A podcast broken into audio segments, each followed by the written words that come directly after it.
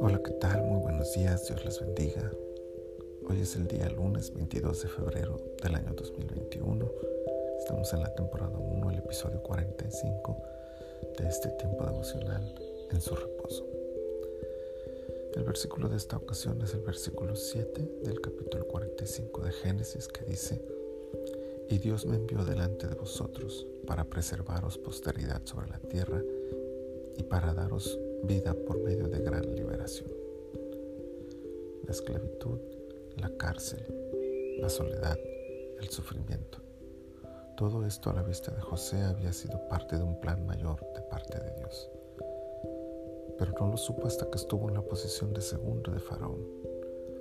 Entendió que al separarse de su familia con anticipación y de la forma que lo hizo, estaba siendo enviado por Dios para preparar el camino y preservar a la familia de Jacob.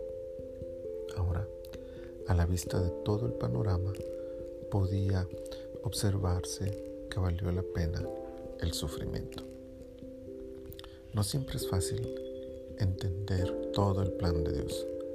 La mayoría de las veces solo alcanzamos a contemplar una porción de lo que Él ve. Pero a pesar de ello, José se mantuvo fiel a Dios en medio de todas las adversidades que enfrentó.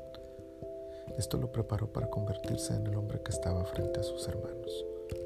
Lo que en su momento causó gran dolor ahora se convertía en un instrumento de bendición para toda aquella familia, incluyendo a los que le hicieron daño a José.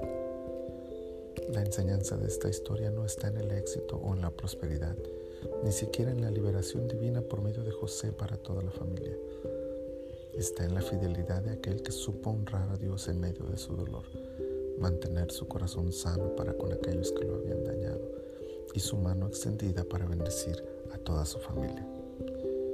Llegado el momento, esto fue lo que catapultó al hijo mayor de Raquel para alcanzar el éxito y cumplir así el plan de Dios.